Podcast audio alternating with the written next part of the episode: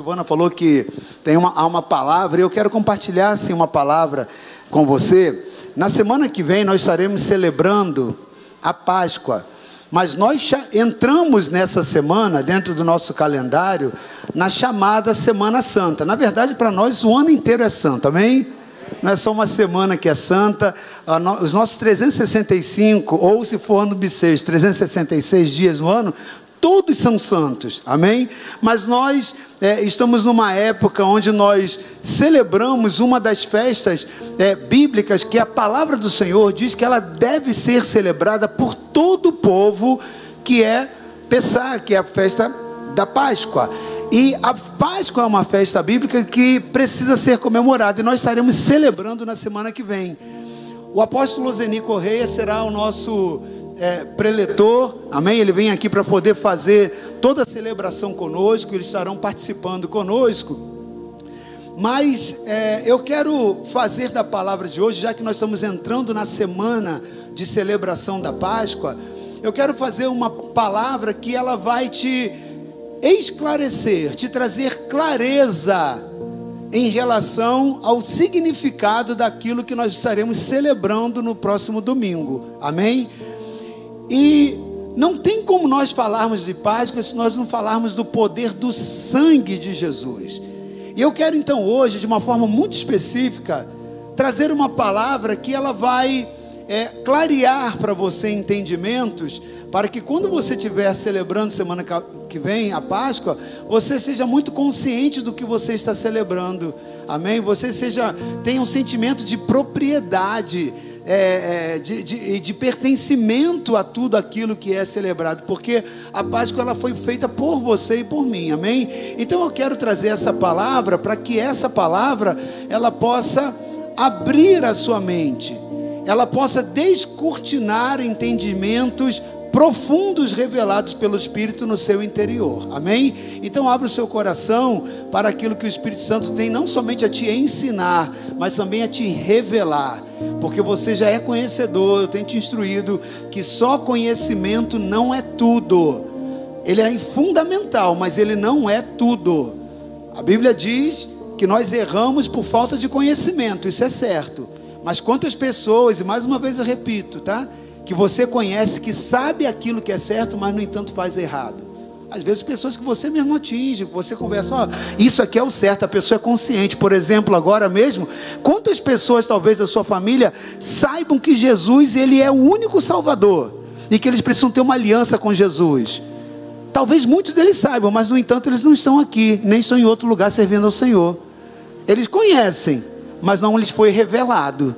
Então, mais do que conhecimento, eu e você precisamos de revelação.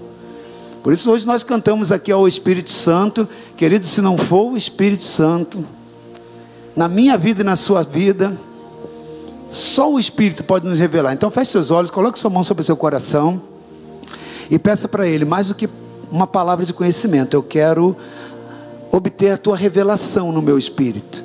Espírito, revela o meu espírito e que o meu espírito domine minha alma, minha emoção, para me conduzir às atitudes e às verdades de Deus, daquilo que o Senhor tem para a minha vida. Pai amado, seja exaltado o teu nome. Que noite gloriosa, Pai. Tua palavra diz que tu habitas no meio dos louvores do teu povo, e nós percebemos isso aqui, Pai no tempo da adoração, ó Deus, a tua presença palpável, sentida, real, ó Deus, nos testifica no Espírito que tu estás nesse lugar, como já foi falado, verdadeiramente tu estás nesse lugar. Esse não é outro lugar senão a casa de Deus, e essa é a porta dos céus. Essas portas estão abertas, Pai. Jesus, o caminho, a porta, aquele que diz: Eu sou a porta. Meu Deus, Ele está aqui abrindo, ó Deus, o acesso para cada um de nós mediante o sangue que Ele derramou na cruz. Mas nós queremos pedir agora ao Espírito Santo, Tu que foste enviado pelo próprio Cristo, para que nós não estivéssemos sozinhos. Tu que foste enviado para a igreja para ser o conselheiro, o consolador, o orientador, para que nós possamos chegar da forma correta. Nós precisamos de Ti, Espírito. Nós precisamos da Tua revelação.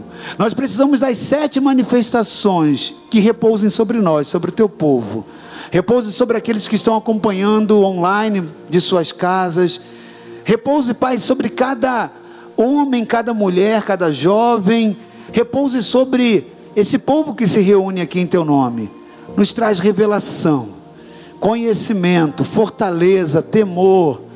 Nos traz, Senhor, inspiração através, Senhor, Pai, do conhecimento, do entendimento, dos conselhos, as tuas sete manifestações, o convencimento do Senhor. Esteja, Senhor, sendo direcionado à edificação da igreja, para que possamos atingir a revelação plena daquilo que o sangue de Jesus fez por nós. Muito obrigado, porque através de Jesus, ó Pai, nós temos livre acesso ao Senhor pelo sangue derramado na cruz. E nós somos gratos, eternamente devedores. Por isso tudo nós queremos te agradecer. Esteja conosco, nosso coração é teu altar, Senhor por isso que nós entendemos que quando tu pedes, filho meu, dá-me o teu coração, é a única resposta que o Senhor quer, é um coração quebrantado e contrito, porque tu não desprezas, Pai. E eu tenho certeza que o Senhor vai encontrar nessa noite esses corações aqui. Eu tenho certeza que aqueles que estão aqui realmente, Pai, ó Deus, dispostos a entregar o coração ao Senhor, Pai, eles vão encontrar a verdade da tua palavra que diz: Buscar-me-eis e me achareis quando me buscar de todo o vosso coração, e serei achados por vós, diz o Senhor, e farei mudar a vossa sorte. Pai, muda sortes, muda destinos, converge os nossos corações para o centro da tua vontade. É a nossa oração de dependência, de confissão, porque sem o Espírito, sem a revelação do Espírito, nós nada somos. Mas estamos aqui por tua causa e cremos que o Senhor não lança ninguém fora da tua presença. Por isso nos apegamos a todas as promessas da tua palavra para nós, no nome de Jesus. Aleluia, amém. O que o sangue de Jesus fez por nós. Aleluia. Muita coisa, querido. Muita coisa. Muita coisa.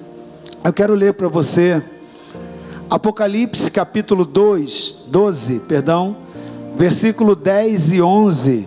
Para partir desse texto, nós começarmos a criar um entendimento do que o Espírito quer nos amadurecer nessa noite em entendimento, amém? A respeito do que o sangue de Jesus fez por nós. Então, esse texto ele é um balizador para você poder entender, inclusive, algo que aconteceu na antiga aliança. Algo conectado com todo o processo libertador na antiga aliança. Então, olha só o que diz em Apocalipse 12, versículos 10 e 11. Então ouvi uma forte voz dos céus que dizia: Agora veio a salvação, o poder e o reino do nosso Deus, e a autoridade do seu Cristo, pois foi lançado fora o acusador dos nossos irmãos, que os acusava diante do nosso Deus de dia dia e noite. Eles o venceram pelo e pela do testemunho que deram. Diante da morte, não amaram a própria vida. Nós vamos ler, vou pedir para a mesa voltar no texto anterior, porque nós vamos ler todos numa só voz esses dois versículos. Mas eu quero contextualizar você a respeito do que esse texto lá de Apocalipse está vendo. Essa é uma visão que João teve do fim. E dentro das visões e das revelações que João teve do Apocalipse, ele vê agora a proclamação do triunfo daqueles que chegam aprovados diante do trono. Ele está falando de mim e de você, amém? Porque eu vou estar lá. Está falando de mim e de você, amém? Bom, pelo menos tem uns cinco que vão junto comigo. Amém? Os que não foram vão ficar olhando. então, ó, esteja comigo. O texto está falando de nós, amém?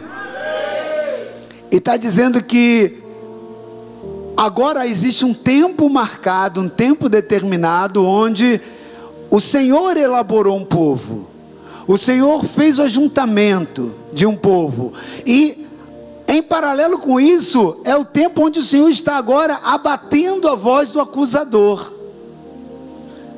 É um tempo onde Deus está dissipando aquele que veio para tentar nos acusar e nos fazer perder a salvação. E no versículo posterior, que nós vamos ler depois, está dizendo que esses são aqueles que venceram pelo sangue e pela palavra do testemunho. Está falando de mim e de você, querido. E está dizendo qual foi o critério, qual foi a ferramenta para que esses conseguissem chegar até lá. Então, uma dica valiosíssima de arma de guerra que você aprende nessa noite, segundo o padrão da palavra de Deus. Amém? Eu quero ler com você com bastante for, com, com, com bastante intensidade, amém, na voz, como foi falado aqui, a gente está sem máscara, né? Que bom, agora a gente pode falar, amém? Então, assim, fale com uma voz vibrante, nós vamos ler esse texto, numa voz uníssona, você talvez está na sua Bíblia com uma outra versão, mas a gente vai usar esse aqui para a gente poder ler de uma forma forte e bem uníssona, tá ok? Vai lendo e vai prestando atenção, que depois a gente vai falar um pouco sobre ele, amém? Vamos lá então? Então ouvi uma forte voz dos céus que dizia: Agora veio a salvação, o poder e o reino do nosso Deus, e a autoridade do seu Cristo, pois foi lançado fora o acusador dos nossos irmãos, que os acusa diante do nosso Deus dia e noite. Eles o venceram pelo sangue do Cordeiro e pela palavra do testemunho que deram, diante da morte, não amaram a própria vida. Você pode dar um aplauso, Senhor? Amém? Glória a Deus. Eles o venceram. O acusador que estava lá de dia e de noite para trazer uma palavra de condenação diante de Deus, foi vencido. Coloque, por favor, o versículo 12 no versículo 11, é, eles o venceram pelo sangue do Cordeiro e pela palavra do testemunho. Preste atenção, leia o que está escrito. Eles venceram somente pelo sangue do Cordeiro, é isso que está escrito? Ou eles venceram somente pela palavra? Não, eles venceram pelos pelos dois pelo sangue do Cordeiro e pela palavra do testemunho. Então nós estamos vendo, obrigado, nós estamos vendo que o sangue do Cordeiro e a palavra do testemunho foram duas armas que fizeram com que aqueles que estarão se apresentando lá diante do trono aptos para a salvação tiveram que usar e por elas venceram o maligno, o acusador, aquele que estava lá de dia e de noite. O sangue do cordeiro e a palavra, o sangue do cordeiro e a palavra do testemunho. Eles venceram. Está falando de mim de você, amém? O que, que nos faz vencer? Diga comigo: o sangue do cordeiro e a palavra do testemunho. Diga comigo: o sangue e a palavra. De novo, o sangue e a palavra. Amém? Querido, deixa isso. Pode tirar o texto também. Deixa isso inculcar na sua mente. Deixa isso introduzir na sua mente, em nome de Jesus, querido. Olha o que a Bíblia está dizendo: que o que te faz vencer, aquele que vem te acusar, é o sangue do Cordeiro e a palavra. Não é um sem o outro, e nem o outro sem o primeiro. É o sangue e a palavra. Eu quero falar algo que vai te deixar um pouco contextualizado. Com que significa o sangue do cordeiro e a palavra do testemunho operando em conjunto na vida de uma pessoa. Porque o que faz vencer o inimigo da sua vida, aquele que tenta te acusar, é aquele que o sacrifício de Jesus fez por você, através do sangue dele, que nós vamos explorar nessa noite. Mas também a palavra, que nós temos falado bastante em cada um dos cultos, né? Você precisa orar a palavra, profetizar a palavra, tomar posse da palavra, ler a palavra. Eles venceram pela palavra, a palavra do testemunho. Querido Deus, Ele instruiu o povo de Israel lá na antiga aliança a sacrificar animais toda vez que houvesse um pecado cometido. Então, os mandamentos da antiga aliança diziam que quando um homem pecasse, ele deveria pegar um animal, para cada tipo de pecado havia um animal correspondente, havia uma tabelinha lá, né? Até de quantidade de animais, de tipos de animais, e dependendo do pecado, aquele animal era levado ao meio-dia, publicamente, até diante do local no tabernáculo, que era o átrio exterior, onde havia o altar do sacrifício, e ali ele apresentava ao sacerdote. Aquele animal ele era degolado, o sangue ia para o limiar, para a base do altar, mas o restante do animal ele era oferecido em holocausto, ou seja, ele tinha que ser totalmente queimado. A partir do sangue derramado daquele animal e depositado no propiciatório, havia automaticamente, pelo cumprimento do ritual, o perdão, a anistia. Porque o animal que estava vivo, agora ele foi morto. O animal foi morto por causa do pecado daquele que praticou. Porque não existe perdão de pecado se não houver o derramamento de sangue e a morte do culpado. Mas o animal, ele fazia um processo de transferência. Então, quando uma pessoa pecava, lá no Antigo Testamento, ele ia até o sacerdote e antes do sacerdote imolar, oh, perdão, antes do sacerdote, isso mesmo, imolar, degolar o animal, ele a pessoa que estava ofertando o animal, ou seja, o pecador, ele colocava a mão, ele impunha a mão na cabeça do animal e o pecado da pessoa, do ofertante, era transferido para o animal. Então, era o, o, animal agora, ele tomava o lugar, a, a, a culpa né, era projetada ali, e toda aquela situação de transferência fazia com que agora o sacerdote viesse ali e degolasse aquele animal para o sangue ser derramado em substituição. A vida teria que, teria que sair né, para pagar pelo pecado, e o sangue deveria ser derramado.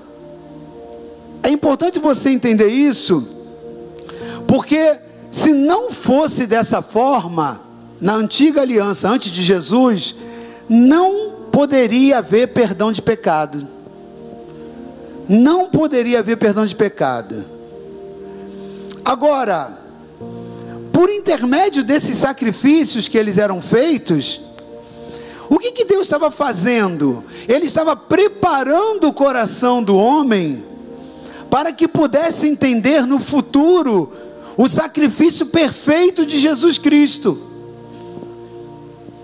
Porque Jesus Cristo ele veio como Cordeiro de Deus, é o que nós estamos celebrando nessa semana. O Cordeiro de Deus, que ele veio para que nós pudéssemos transferir a nossa culpa para ele e ele ser morto em nosso lugar. Então, é isso que significa o sacrifício de Jesus. Ele quebra a ordem da antiga aliança, onde Jesus agora passa a ser o substitutivo, e agora não precisa mais oferecer animais, porque Jesus já foi o sacrifício perfeito. cumpriu tudo, porque agora já não era mais o sangue de um animal, era um sangue de um homem perfeito. Agora toda a lei tinha se cumprido em Jesus. Mas, queridos, vamos considerar como, por exemplo, na antiga aliança, já que nós estamos falando que nós estamos na semana que nós estamos celebrando a Páscoa, vamos considerar que Deus, ele enviou Moisés para tirar o povo ali do Egito com mão forte, com mão poderosa, como diz a palavra. Mas a Bíblia diz que Faraó e todos os egípcios, eles endureceram o coração para que não deixasse o povo de Israel partir. Então, Deus, que é um Deus justo, ele se levanta para executar juízo. E ele manda juízo, enviando dez pragas. Aquelas dez pragas indicavam o juízo de Deus, por uma oposição à vontade dele, sabe? Querido, toda vez que alguém entra em oposição à vontade de Deus, há um juízo, porque Deus é um justo juiz. Agora, o que, que acontece ali naquele cenário? Antes que viesse a última praga, o Senhor ele deu instruções específicas ao seu povo. Está lá no, no livro de Êxodo, capítulo 11 e o capítulo 12. Depois você pode ler em casa. É muito importante, inclusive, pela semana do que nós estamos celebrando, né? Mas hoje, como nós não vamos ler dois capítulos inteiros para você entender a narrativa, né, do que eu estou falando, eu quero hoje ler apenas com você o capítulo 12, lá nos versículos 22 e 23. Então, Êxodo 12, 22 e 23.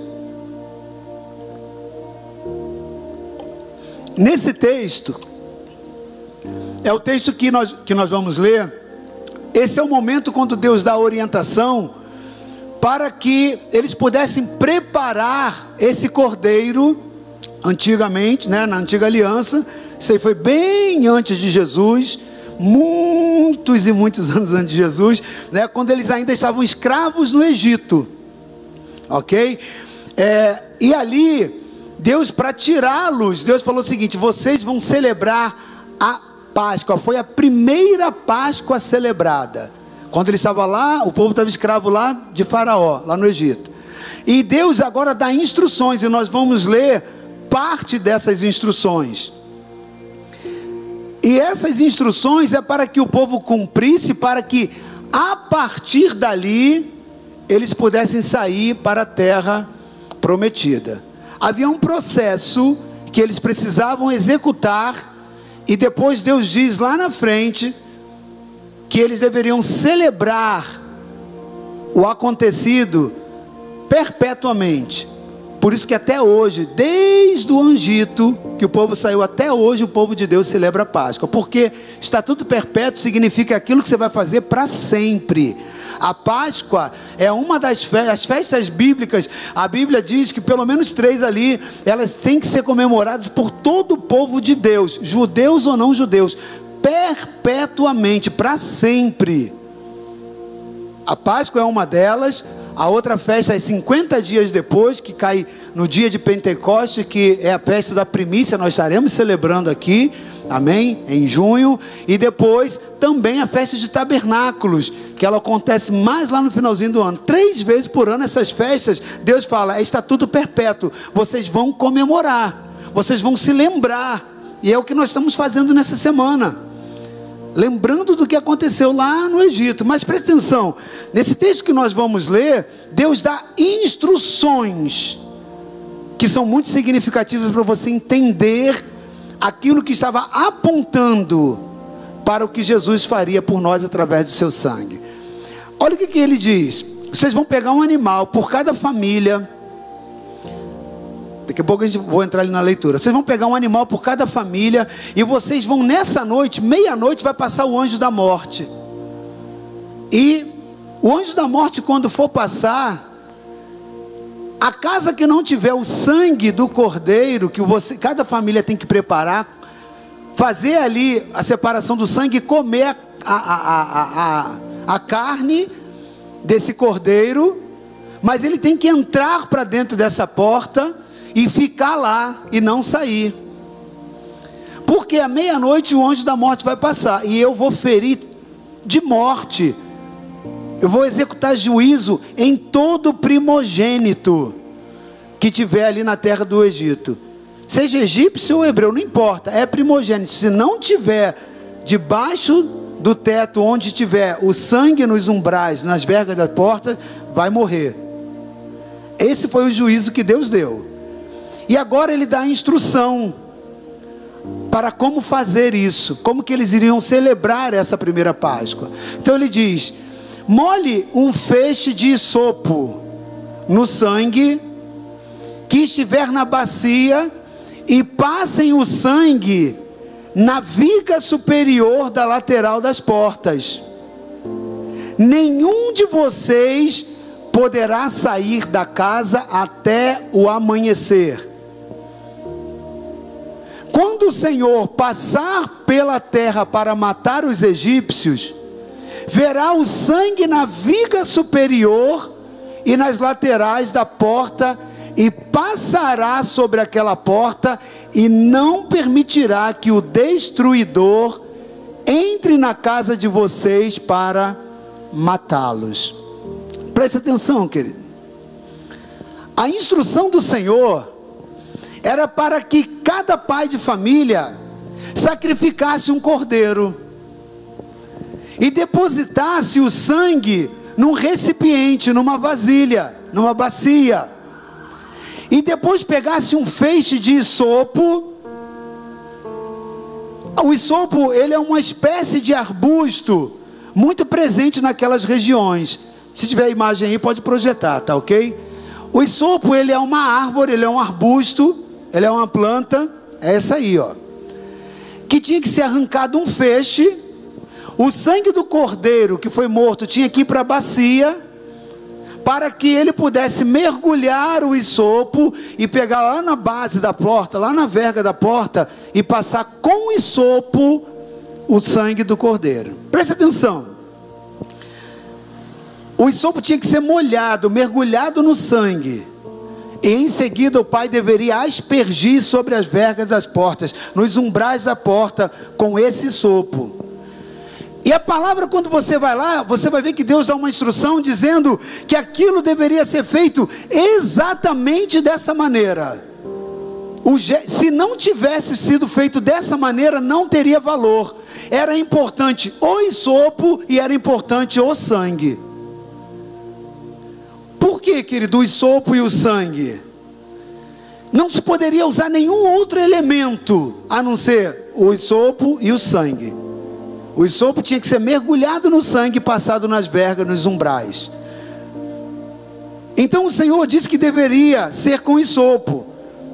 O isopo, ele significa, ele tipifica a confissão da palavra, a palavra do testemunho.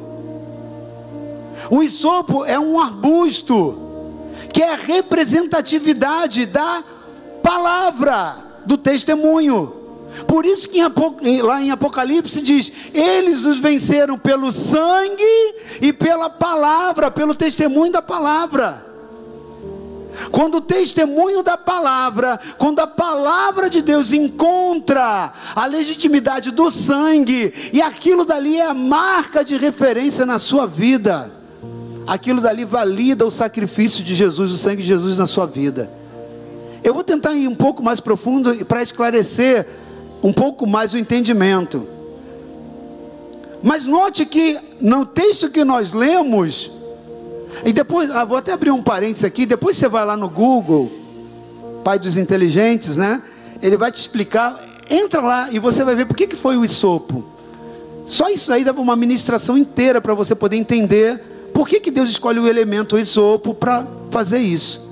Tinha tantas espécies de árvore, né?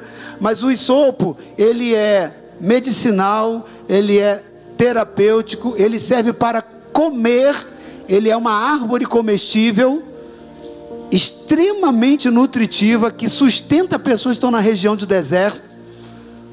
Ela tem essa capacidade de, de, de, suprir. Além de tudo, ela é antibactericida, ela, ela é anti-inflamatória, ela tem várias propriedades. Quer dizer exatamente o que a palavra de Deus faz na nossa vida. ela é alimento, ela nos protege, ela nos cura, ela nos sara, consegue entender? Então esse alimento era a representatividade da palavra, é o poder da palavra e o poder do sangue. Agora note que Deus ele diz: naquela noite, todas as pessoas daquela família deveriam entrar para debaixo do teto daquela casa e não saía mais. Está lá no finalzinho, ó, nenhum de vocês poderá sair da casa até o amanhecer. Era a instrução, não era simplesmente só colocar o sangue e ficar do lado de fora, não. Por que isso, querido? Isso fala da necessidade que nós, nos, que nós temos de nos manter debaixo do entendimento dessa confissão da palavra. E também naquilo que testifica o sangue do Cordeiro sobre nós. Então a palavra, ela testifica aquilo que o sangue faz por nós. E o sangue, ele valida o testemunho da palavra. É uma combinação perfeita, querido. O sangue aspergido, ele é a confissão daquilo que nós sabemos que o sangue de Jesus fez por nós. O sangue daquele cordeiro da Páscoa, ele é, é a representatividade do sacrifício que Jesus fez. Então ele o sangue dele é o sangue que nos redime e a palavra, o isopo representava o próprio Jesus. Ele representava a própria palavra. Agora preste atenção. Se você confessa com fé os benefícios do sangue de Jesus, os ambientes, as circunstâncias, elas mudam imediatamente. Os céus eles se tornam claros, se, se abrem, se tornam límpidos. E o inferno, querido, retrocede. Por isso que a Bíblia diz: eles o venceram pelo sangue do Cordeiro e pela palavra. Mas note só a instrução lá no Egito que serve como modelo para nós. Vocês vão entrar debaixo dessa casa, desse teto dessa casa, que tem o sangue aspergido nos umbrais com o isopo, e não vão sair dela até amanhecer até o anjo ter passado da morte. Então isso fala para nós entrarmos debaixo desse ambiente espiritual, da cobertura do sangue e da palavra. Querido, toda vez que você sai do testemunho, do sacrifício do sangue da sua vida e da poder da, e da, da, da proteção da palavra, você fica exposto aos espíritos de morte. Por isso que a instrução é: entre para casa, fique lá até o amanhecer, até brilhar o sol. Ou seja, para nós nós podemos entender, até que Jesus volte, até que o sol da justiça se manifeste, passe e asperge o sangue com o sopo, entra na casa e não sai de lá. Não se desvie da palavra, não se desvie do sacrifício do sangue do cordeiro. Não adianta você usar aquilo como ritual e sair e ficar exposto. Então é, entre para dentro da casa e você não poderá sair até o amanhecer, até o sol brilhar. Quem é o sol da justiça? Quem é o sol da justiça? Até Jesus voltar, entre debaixo desse teto, fique debaixo dessa proteção do sangue e da palavra. Por isso que Apocalipse diz: Eles o venceram pelo sangue e pela palavra. Você pode aplaudir ao Senhor, querido? Isso é lindo demais. Amados, os demônios não suportam que nós lembremos a eles a, a obra redentora do sangue de Jesus. O demônio não suporta, porque a Bíblia diz lá em Apocalipse que ele foi vencido. O poder da palavra na, na, sua vida e o poder do sangue de Jesus derrota Satanás. Satanás não suporta o sangue de Jesus e não suporta a palavra de Jesus na sua vida. Os demônios não suportam que você lembre isso a eles, querido. Mas eu vou te dar uma dica: lembre sempre isso ao, ao demônio, aos adversários, a Satanás. Lembre sempre isso. Eu tenho a palavra e o sangue na minha vida. Satanás não suporta isso, querido. Querido, preste atenção. Por que, que os demônios eles não suportam? Porque isso dá um impacto destrutivo no reino das trevas. E a palavra do testemunho, a palavra do testemunho, querido, está aqui na Bíblia Sagrada. E o sangue do Cordeiro que foi derramado lá na cruz do Calvário, em Jesus. Ele é o Cordeiro de Deus que tira o pecado do mundo. Querido, essa junção, e quando nós nos abrigamos debaixo desse teto, tendo essa marca de proteção, ela abre também um impacto no reino espiritual, no reino dos céus. E a Bíblia diz que isso é mais poderoso do que o sangue de Abel, o impacto do sangue de Abel. Deixa eu te falar um pouco sobre isso, porque talvez vai esclarecer ainda mais o seu entendimento. Querido, a Bíblia diz, e você vai ver isso, que o sangue, eu não sei se você sabe disso, mas o sangue derramado tem uma voz, o elemento sangue tem uma voz, voz mesmo, igual você está me ouvindo aqui, ó. O sangue tem uma voz. No mundo espiritual, o sangue tem uma voz e a Bíblia diz isso. Essa voz que ecoa no mundo espiritual a partir do sangue que foi derramado, ela é uma voz de testemunho. Seja para ser a favor, um testemunho favorável, ou um testemunho contra, um, um testemunho de condenação. O sangue, o elemento sangue tem uma voz. A favor ou contra, porque ele dá testemunho, tanto para defesa quanto para condenação. Eu quero te mostrar isso na Bíblia, né? Para dizer, ah, não entendi isso. Eu quero te mostrar isso na Bíblia. A mesa ele projeta para mim Gênesis 4, de 8 a 11. Gênesis 4, de 8 a 11. Todo mundo conhece a história dos filhos de Adão e Eva, Caim e Abel. Sim ou não? Ok. Então a Bíblia diz que Caim matou Abel. E aí, Deus vai ter um tete a tete com Caim. Chama ele na conversa, aquela conversa de pé de orelha, né? Aí Deus fala: vem cá, venha. vamos cá, vamos interagir. Aí dá assim: olha o que a Bíblia diz. Disse, porém, Caim a seu irmão Abel: Vamos para o campo. Quando estavam lá, Caim atacou seu irmão Abel e o matou. Então o Senhor perguntou a Caim, aquele que tinha matado, né? Onde está o seu irmão Abel? Respondeu ele: Não sei. Sou eu responsável por meu irmão? Disse o Senhor: O que foi que você fez? Escute, da terra o sangue do teu irmão está clamando da terra, o sangue do teu irmão está clamando. Eu queria que colocasse na outra versão, só, só depois você volta para a NVI, tá? Mas monta na outra tradução agora. Não, volta lá no versículo anterior, na outra versão. Isso aí, nessa versão. Olha só, na outra versão.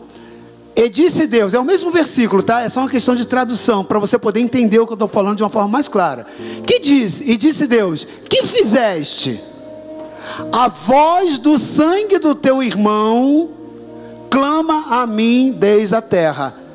O irmão já tinha morrido, o sangue foi derramado, ele tinha sido assassinado. Mas no mundo espiritual, no mundo físico não se ouvia nada, mas no mundo espiritual aquele sangue clamava. Aquele sangue falava: "Olha, eu fui eu sou eu sou eu tô dando testemunho de que houve um homicídio. Há um homicida há alguém que derramou a vida, o sangue de uma pessoa. Então essa pessoa foi Caim. Caim é o culpado. Caim tem que ser condenado, porque essa voz desse sangue começava a clamar por justiça. Essa morte, esse homicídio tinha sido uma injustiça.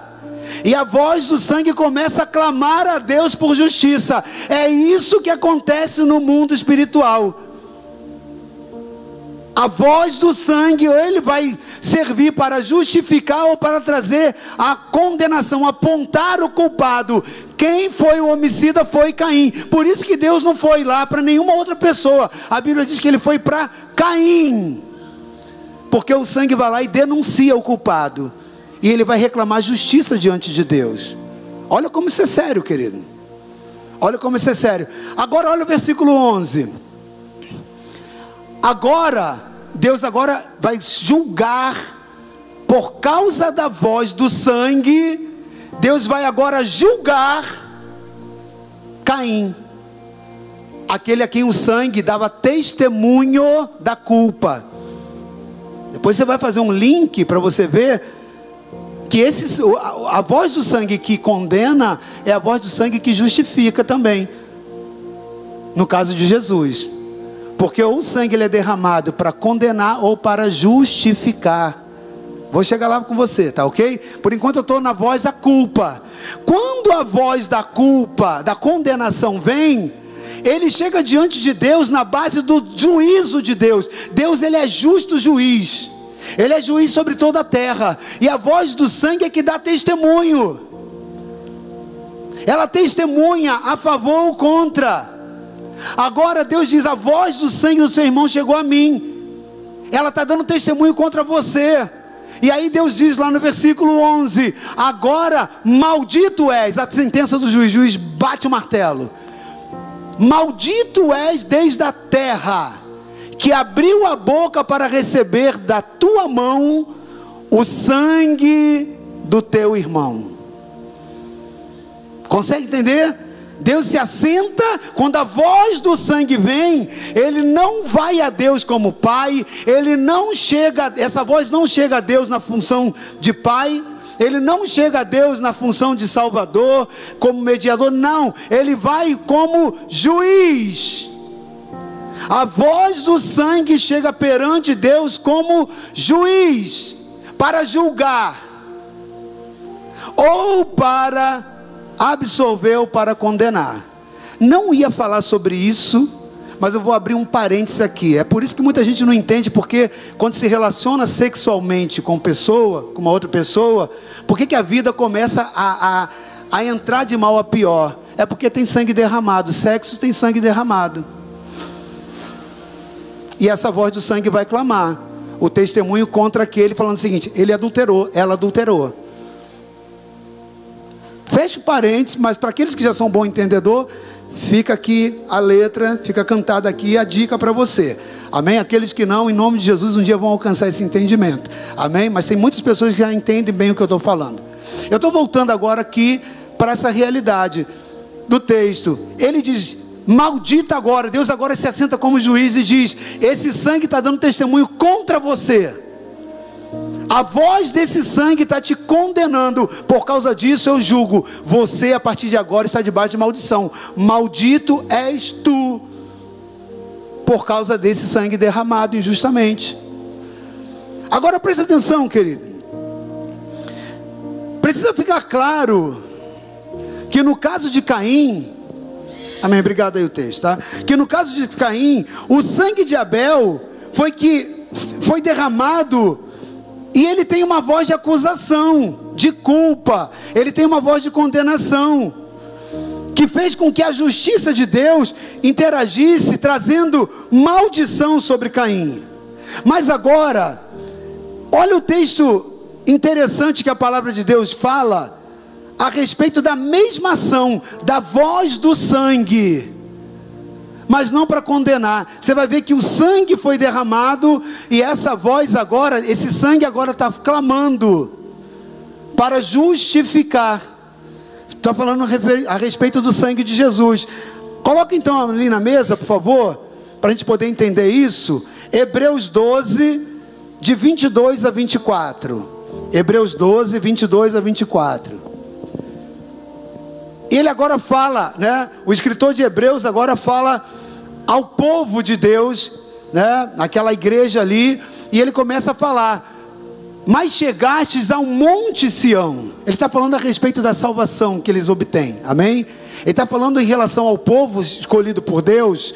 O que estava acontecendo espiritualmente com eles? O que, que, tava, é, que, que significava essa entrega? Entrar debaixo desse teto com o sangue aspergido com o sopo, ok? É, no, no, sentido de entregar sua vida para Jesus e estar dentro do testemunho da palavra e tomando posse do sangue de Jesus. Então o escritor de Hebreus ele fala: Mas chegastes ao monte Sião, E a cidade dos Deus vivo, esse é o lugar espiritual que nós estamos, amém, querido?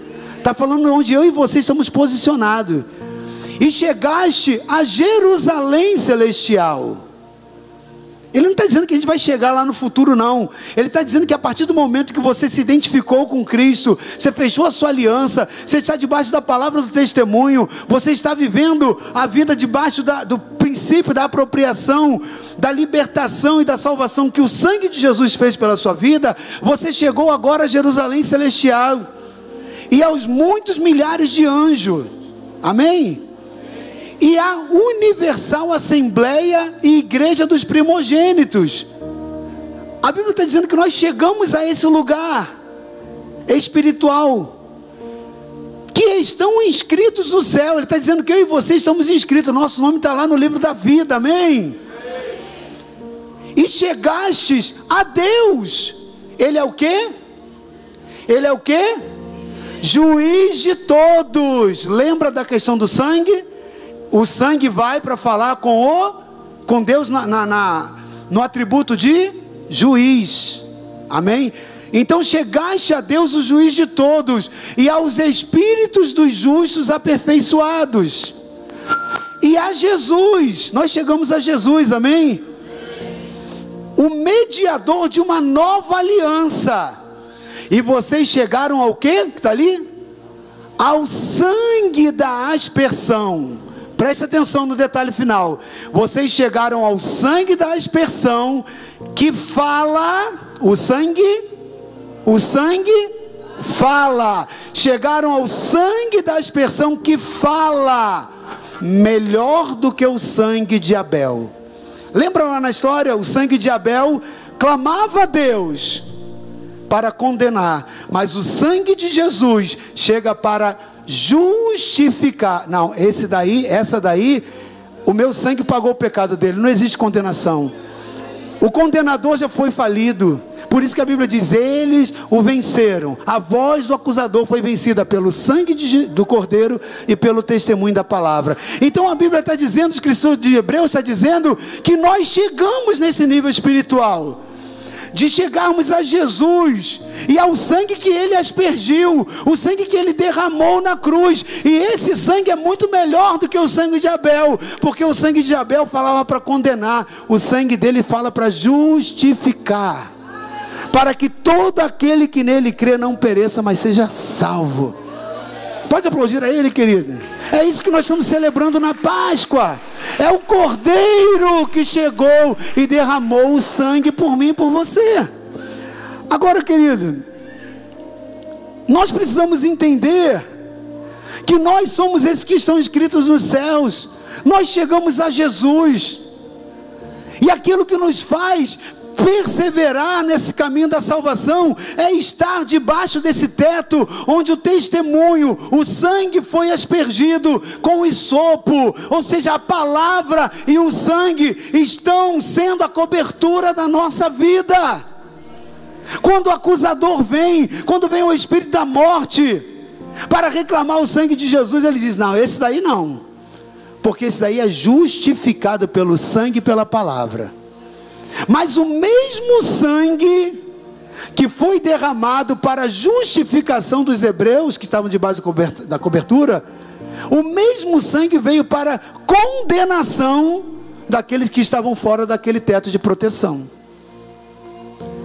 Para eles, o sangue do cordeiro foi um depoimento contrário. Esse daí não está abrigado debaixo da minha proteção.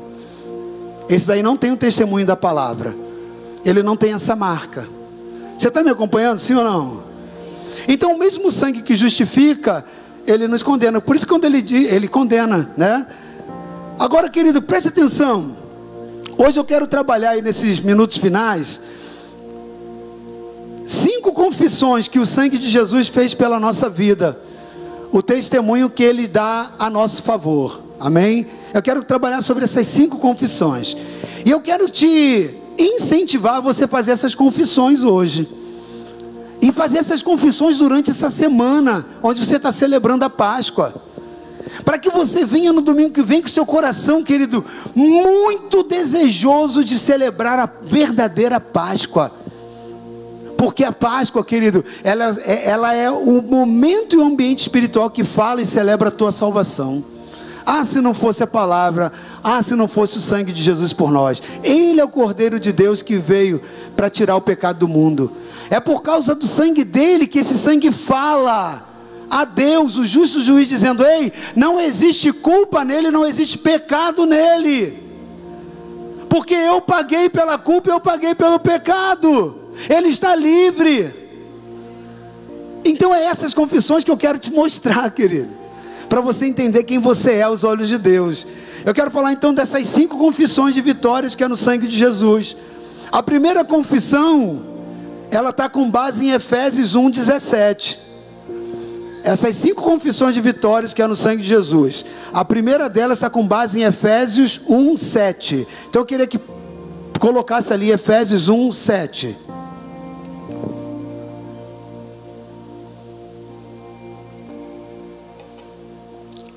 Eu vou ler o texto ali. Em quem temos a redenção pelo seu sangue, a remissão das ofensas, segundo as riquezas da sua graça. Querida, a primeira confissão, nós temos duas confissões em cima desse texto.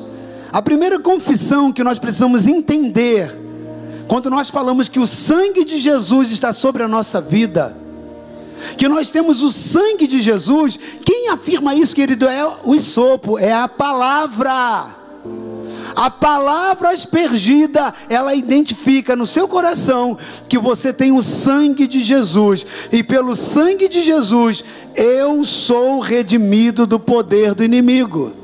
Essa é a primeira confissão que está aqui baseado em Efésios 1:7, quando diz o texto em quem temos a redenção pelo seu sangue. O texto que nós lemos diz isso, em quem temos a redenção do seu sangue em Jesus, querido. Nós temos a redenção do sangue.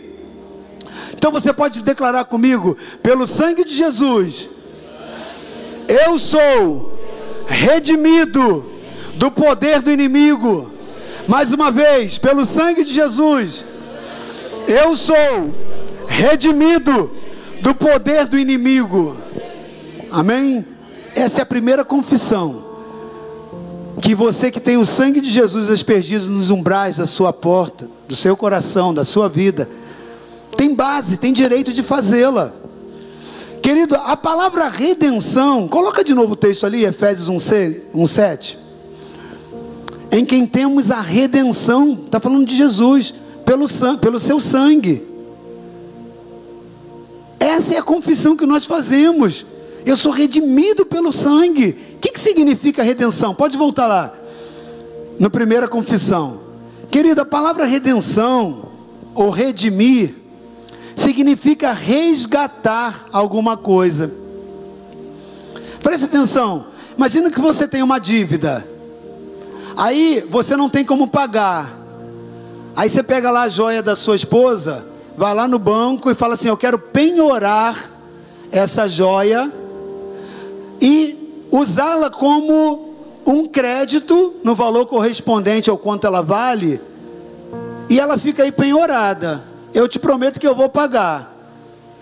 Se eu não pagar, até a data do contrato, aquela joia eu perco o direito dela. Mas, se eu vou lá e levo o dinheiro correspondente ao empréstimo que eu fiz, eu resgato aquela joia. Consegue entender? É assim que funciona. Claro, estou falando de uma forma muito simplória, ah, como funciona a penhora de um bem. Você vai lá, estou dando esse exemplo, poderia usar vários outros, mas é só para te deixar claro. Então, quando eu vou lá e eu resgato aquela joia, eu tenho que deixar o valor correspondente da dívida. A Bíblia diz que quando eu e você pecamos, querido, o salário do pecado é a morte. Ou seja, quanto que custa para eu ter vida de volta? A morte. Só que Jesus, ele foi e morreu no seu lugar. E aí, você vai lá e pega de volta a vida, porque o preço foi pago com o sangue de Jesus. Por isso que o texto diz que o sangue, nós temos redenção pelo sangue. Ou seja, houve um resgate, a devolução da vida, o bem mais precioso que nós temos, a joia mais preciosa que nós podemos ter é a vida houve o resgate através do sangue de Jesus. Então, querido, essa palavra redenção, redimir significa resgatar. E ao morrer lá na cruz do Calvário, Jesus ele resgatou as nossas vidas do domínio de Satanás. A nossa vida estava presa nas mãos de Satanás. Elas estavam penhoradas com o anjo da morte. Mas ao Jesus ir lá na cruz e derramar o sangue dele, ele foi lá e entregou esse sangue como pagamento. E agora, querido, Satanás que havia nos, nos aprisionado por causa dos nossos pecados, ele tem que nos libertar. Ele agora Jesus vai lá e toma a chave da mão dele que nos trancava lá nos abismos da morte, no poder da morte, e ele agora nos traz a vida. Ele nos solta agora, ele nos liberta das regiões de cativeiros. Então, querido, a primeira confissão pelo sangue de Jesus, eu sou redimido, eu sou resgatado do poder do inimigo. Você pode declarar mais uma vez isso?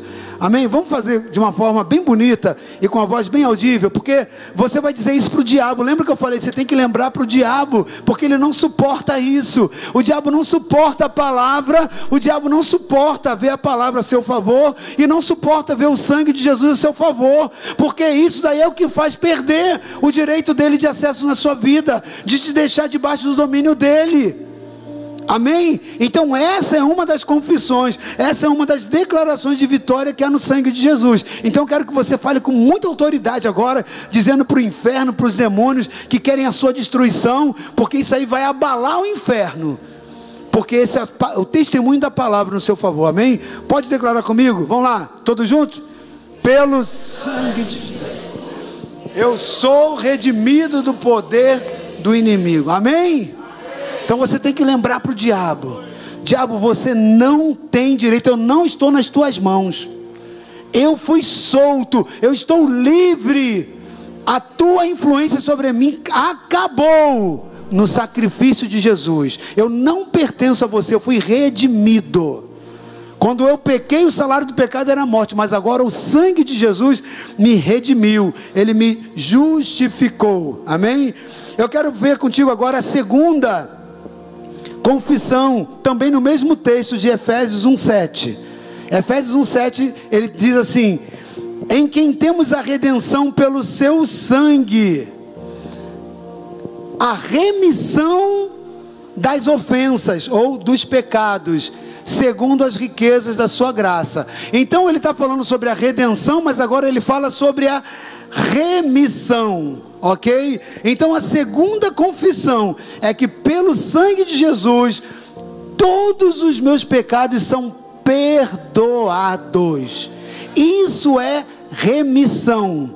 É quando você agora você devia a Satanás, mas Jesus foi lá, entregou o sangue dele e falou assim: "Tá paga essa dívida". Porém, agora você ficou com a dívida na mão daquele que comprou a dívida, no caso é Jesus. Mas Jesus fala o seguinte: eu também não te condeno, eu vou lá e te deixo livre. Eu não quero você um servo, eu quero você livre desse pecado. Então agora eu anistio essa dívida, eu perdoo o seu pecado. Amém? Então, querido, presta atenção: em quem temos a redenção pelo seu sangue, a redenção dos nossos delitos, segundo a riqueza da sua graça. Amado, presta atenção. A gente já vai fazer essa segunda confissão. Mas eu quero dizer algo muito sério para você que serve ao Senhor. Meu irmão, minha irmã, uma estratégia do adversário ferrenha é nos fazer acreditar que alguns pecados que nós cometemos, eles não serão perdoados. Sabe por que, que Satanás faz isso? Ele é o pai da mentira. Mas ele tenta fazer isso para manipular a sua vida, para fazer com que você acredite que os seus pecados não são perdoados simplesmente para que ele tenha acesso e controle sobre a sua vida. Mas quando nós confessamos com a plena convicção de que os nossos pecados já foram perdoados pelo sangue de Jesus, nós alcançamos a vitória, nós calamos a voz do acusador. Você deve proclamar, querido, que pelo sangue de Jesus todos os seus pecados foram perdoados, sim. Mas por que, que algumas pessoas não conseguem ter autoridade para fazer isso com convicção? Porque muitas voltam ao pecado, muitos voltam aos mesmos pecados que foram perdoados.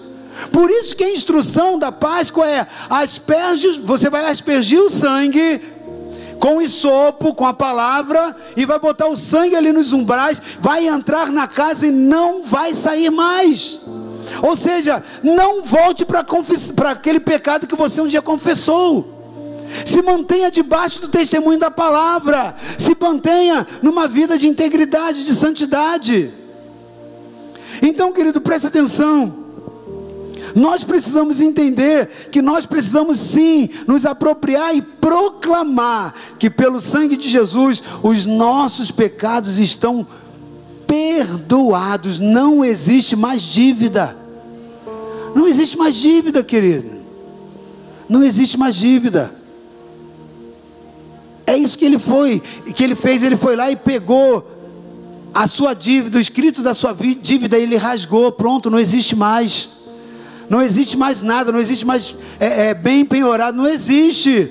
Você é livre, você não tem que pagar mais nada. É como se você tivesse uma inadimplência é, numa instituição financeira muito grande. E de repente você chegasse lá e visse, olha, seu, o seu nome está limpo, não existe mais nada. Ué, mas o que aconteceu? Alguém veio aqui e pagou a dívida por você. Você não é mais devedor. É o que Jesus fez, querido. Então essa é a segunda confissão. Pelo sangue de Jesus, todos os meus pecados são perdoados. Nenhuma condenação, diz lá em Romanos, há para aqueles que estão em Cristo Jesus. Não existe pecado, querido. A Bíblia está afirmando. Amém? Então eu gostaria que você agora levantasse a voz do testemunho, você pegasse o sopro espiritual na mão, que é a palavra, e declarasse pelo sangue de Jesus: todos os meus pecados são perdoados, porque a Bíblia diz: se confessarmos os nossos pecados, Ele é fiel e justo para nos perdoar o pecado e nos purificar de toda injustiça. Amém? Então eu gostaria de ouvir sua palavra de testemunho agora. Amém? Vamos lá então juntos? O segundo, nós vamos fazer a segunda confissão. Pelo sangue de Jesus, todos os meus pecados são perdoados. Só as mulheres agora, amém?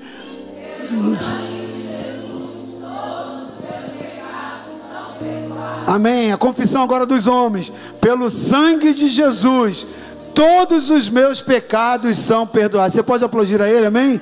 Não existe, querido, pecado eles já foram apagados. Por isso que a Bíblia diz: eles venceram pelo, pelo poder do sangue de Jesus e pela palavra do testemunho. Eles venceram o acusador. Porque não existe pecado, o diabo não tem do que te condenar, não tem prova contra você. Amém? A terceira confissão. Pode projetar a terceira confissão aí.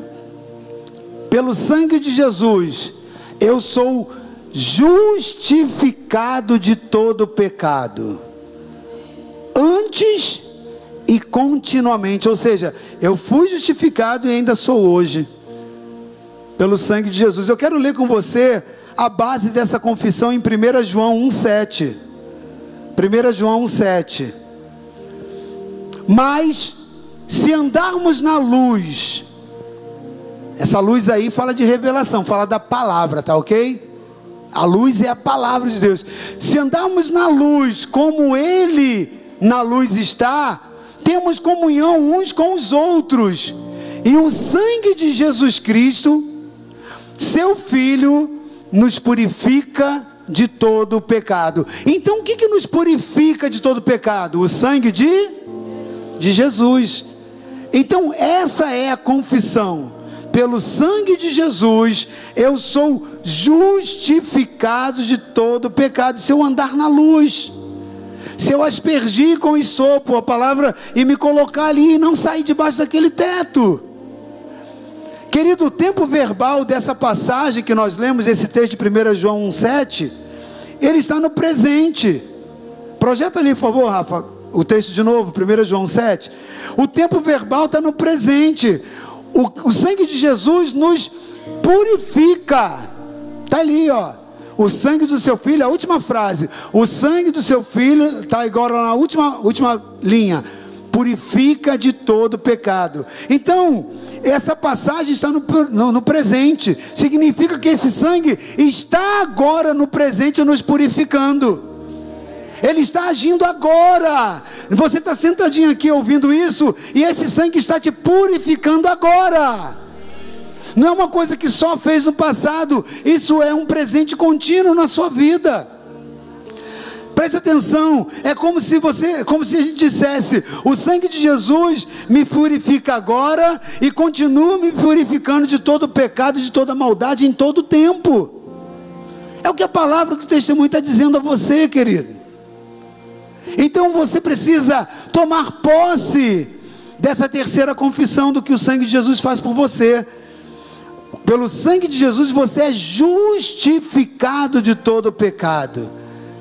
Significa que quando Deus olha para você, Ele vê a justiça de Cristo na sua vida. Porque o sangue fala a seu favor. Não, ele está perdoado, eu já paguei por ele. Não existe culpa. Ele está justificado. Ele é um justo. Consegue entender? Eu queria que você agora dissesse para o inferno dissesse para o diabo, para Satanás, para todos os demônios, que você, lembra ele que você é justificado de todo pecado.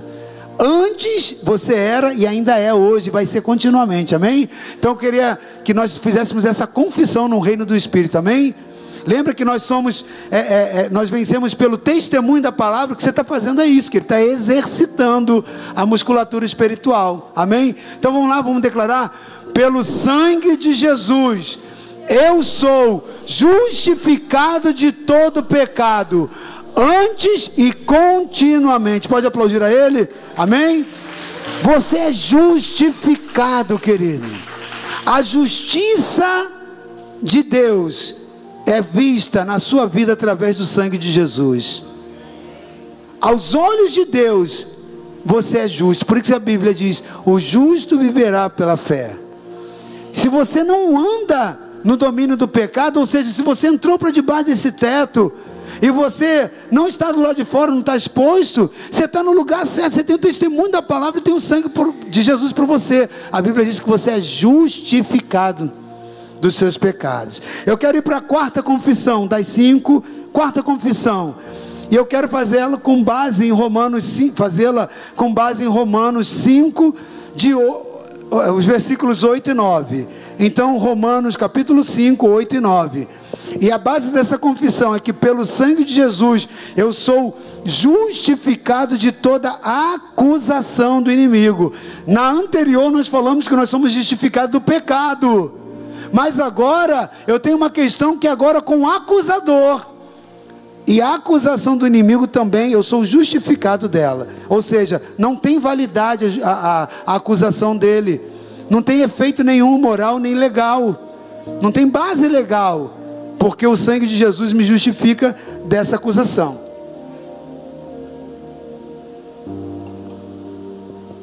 Está ali, Romanos 5, 8 e 9. Mas Deus prova o seu amor para conosco em que Cristo morreu por nós, sendo nós ainda pecadores. Logo, muito mais agora, sendo justificados pelo seu sangue, seremos por ele salvos da ira. O que, que traz a ira sobre a sua vida? A voz do acusador. Quando a voz de sangue clamava contra você, o acusador chegava lá e lembrava os seus pecados. Olha, ele está fora desse teto espiritual. Jesus fez um sacrifício por ele, mas ele está vivendo totalmente, absolutamente, está desperdiçando o sacrifício de Jesus. Ele não quer aliança com o sangue de Jesus. Aí o acusador vai lá e começa a te acusar dos pecados. Mas a partir do momento que você pega a propriedade da palavra, pega o isopo, molha no sangue, passa na vega, entra debaixo da porta, acontece o que está dizendo ali. Agora, você está sendo justificado pelo sangue, e você está sendo salvo da ira. Por quê? Porque a acusação do seu inimigo, ela se cala. Querido, o apóstolo Paulo, ele nos leva a confessar que Deus nos vê como justos, como se nós nunca tivéssemos pecado. Pode parecer incrível isso, né? Mas quando Deus olha para você, Ele te olha como justo, como se você nunca tivesse pecado. E esse conceito, ele se amplia muito quando Paulo, ele escreve lá em Coríntios, 2 Coríntios 5, 21. Eu quero ler com você. 2 Coríntios 5, 21. Aquele, falando de Jesus, que não conheceu pecado, o fez pecado por nós, para que nele fôssemos feito justiça de Deus. Você está entendendo? Preste atenção. 2 Coríntios 5, 21, irmã. É 5, 21. Deixa lá só. Preste atenção, querido. A Bíblia está dizendo que Jesus, que não conheceu pecado, ele se fez pecado por nós. Ele substituiu, ele nos substituiu. E agora ele levou sobre si toda a nossa, toda a culpa que era nossa ficou sobre ele para que agora nele, nessa atitude, nessa entrega, nós fôssemos feitos justiça de Deus. Então preste atenção: quando Deus olha para você, Ele vê a justiça de Cristo em você, Ele não vê o seu pecado, Ele não vê alguém maldito, condenado, porque o sangue de Jesus nos purifica de todo pecado. Consegue entender? O texto está dizendo que através desse sacrifício nós fomos feitos justiça de Deus, justiça de Deus. Quando Deus olha para você, ele vê um justo. Por isso, a acusação do inimigo não tem validade contra você, porque você é justo. Deus fala: não, não existe essa voz de acusação, porque ele é justo. Há um sangue sobre a vida dele que justificou. Amém? Então eu quero que você lembre isso para Satanás nesse momento. Você vai fazer essa confissão. Pelo sangue de Jesus eu sou justificado de toda acusação do inimigo. E querido, quando o inimigo vier te acusar, vier te trazer ali a condenação, lembre para ele quem ele é. Ele é um falido, ele é um vencido. Pelo sangue do Cordeiro e pela palavra que está na sua vida, amém? Amém? E você vai dizer para ele: Satanás, pelo sangue de Jesus, eu sou justo. Sem o sangue dele você tinha direito de falar do meu pecado, mas com o sangue dele na minha vida, não. Eu, sou, eu fui feito justiça de Deus, está lá em 2 Coríntios 5, 21. Querido, está vendo como é importante você conhecer a palavra? Está vendo por que você não pode deixar de ler a palavra? Às vezes você perde tempo no Netflix, perde tempo lá vendo um monte de coisa, gasta um tempo com um monte de porcaria, mas não lê a palavra, meu irmão. Tudo que o diabo quer é manter a sua mente escrava. Valorize a palavra, querido. Por favor, valorize a palavra. Olha, passar um dia inteiro sem ler a palavra, sem meditar na palavra, é dar um tiro no pé, dar um tiro no próprio peito. Aquilo que veio para te libertar, querido, você não está valorizando. É só um parênteses, tá? Para que você mude a sua atitude. E leia a palavra, querido, e implante ela na sua vida. Tudo que o diabo não quer é que você conheça a verdade, porque se você conhecer a verdade, você vai ser liberto dele. Você vai realmente chegar lá no céu e vai dizer: Você foi vencido, Satanás, pela palavra e pelo testemunho que está na minha vida.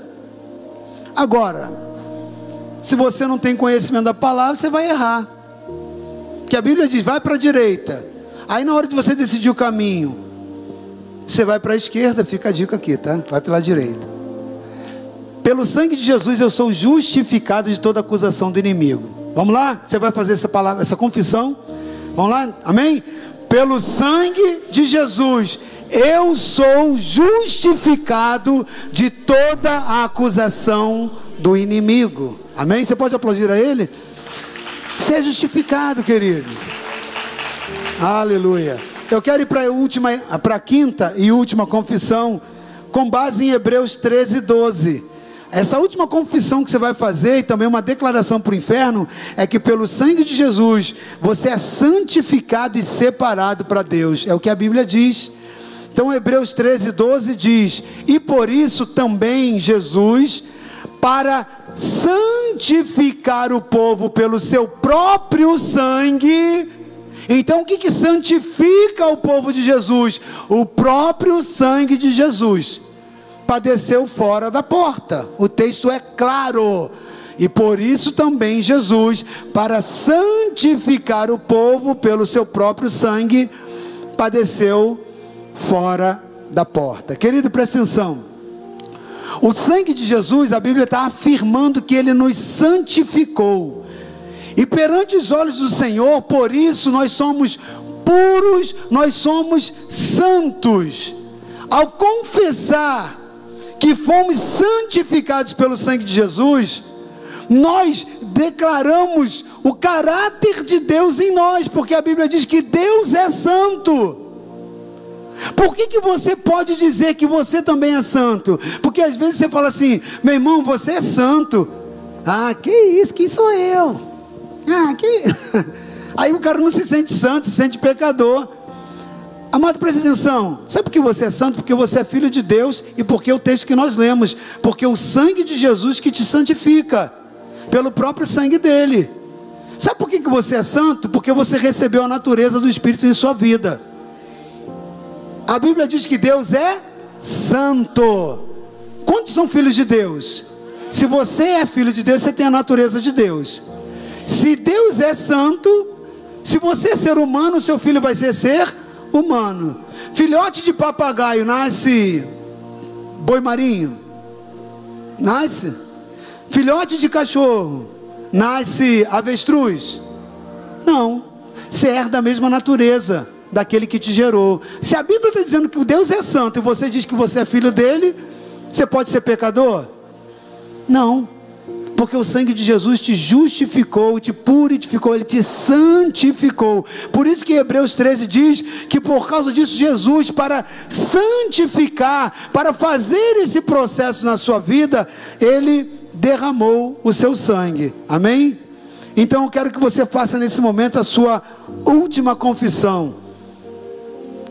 Para o inferno e para a sua base de fé.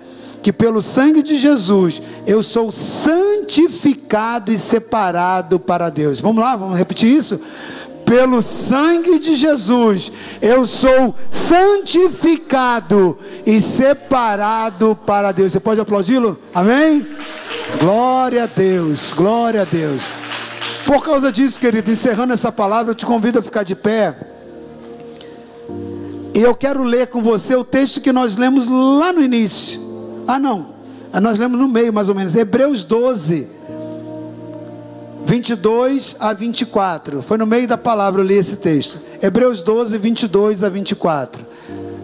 Eu gostaria que nós fechássemos o corredor, nós dessemos as mãos. Todos nós dessemos as mãos. Amém? Porque ele está falando ali, ele não está falando no singular. Ele está falando a um povo. Ele está dizendo: vocês chegaram, não é só você chegou. Ele está falando agora uma congregação de santos. Ele está falando também da família Filadélfia. Ele está falando também dos santos que se reúnem nesse lugar. Amém? Eu gostaria de ler com você esse texto. Amém? Para você declarar sua posição espiritual e naquilo que o sangue de Jesus fez pela sua vida, amém? Vamos lá então? Mas chegastes ao Monte Sião e à cidade do Deus vivo, a Jerusalém celestial e aos muitos milhares de anjos, a universal assembleia e igreja dos primogênitos que estão inscritos nos céus e a Deus, o juiz de todos, e aos espíritos dos justos aperfeiçoados, e a Jesus, o mediador de uma nova aliança, e ao sangue da aspersão, que fala melhor do que o de Abel. Amém? Você pode dar glória a Deus? Amém? Você não precisa aplaudir. Não, pode aplaudir, já que soltou a mão, aplauda. Mas eu quero que você Glorifique a Deus. Dê a mão agora que está falando. Glorifique a Deus, querido. Agradeça. Deixa sair da sua boca. Graças a Deus. Senhor, muito obrigado. O que o Senhor fez por mim foi tremendo, querido. O que Deus fez por você, querido. Não existe o que você possa fazer que possa pagar. Amém? Não existe. Jesus ele te resgatou da escravidão do pecado, querido. E hoje nós podemos confessar o que o sangue de Jesus fez por nós. Feche os teus olhos, querido. Feche os teus olhos e agradeça a Ele. Deixe sair palavras de gratidão dos seus lábios. Abra a boca, querido.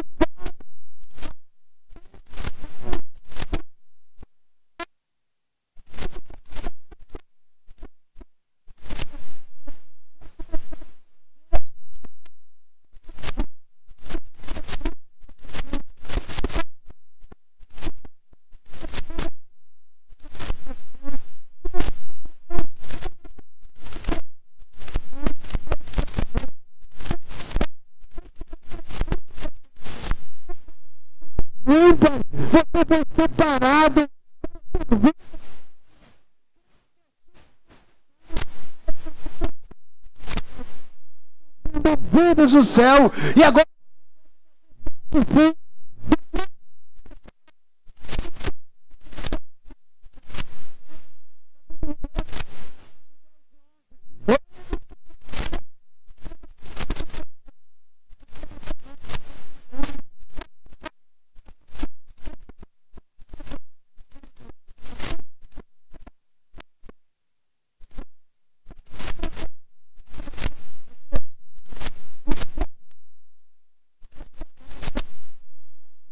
Amém? Aleluia. Glória a Deus.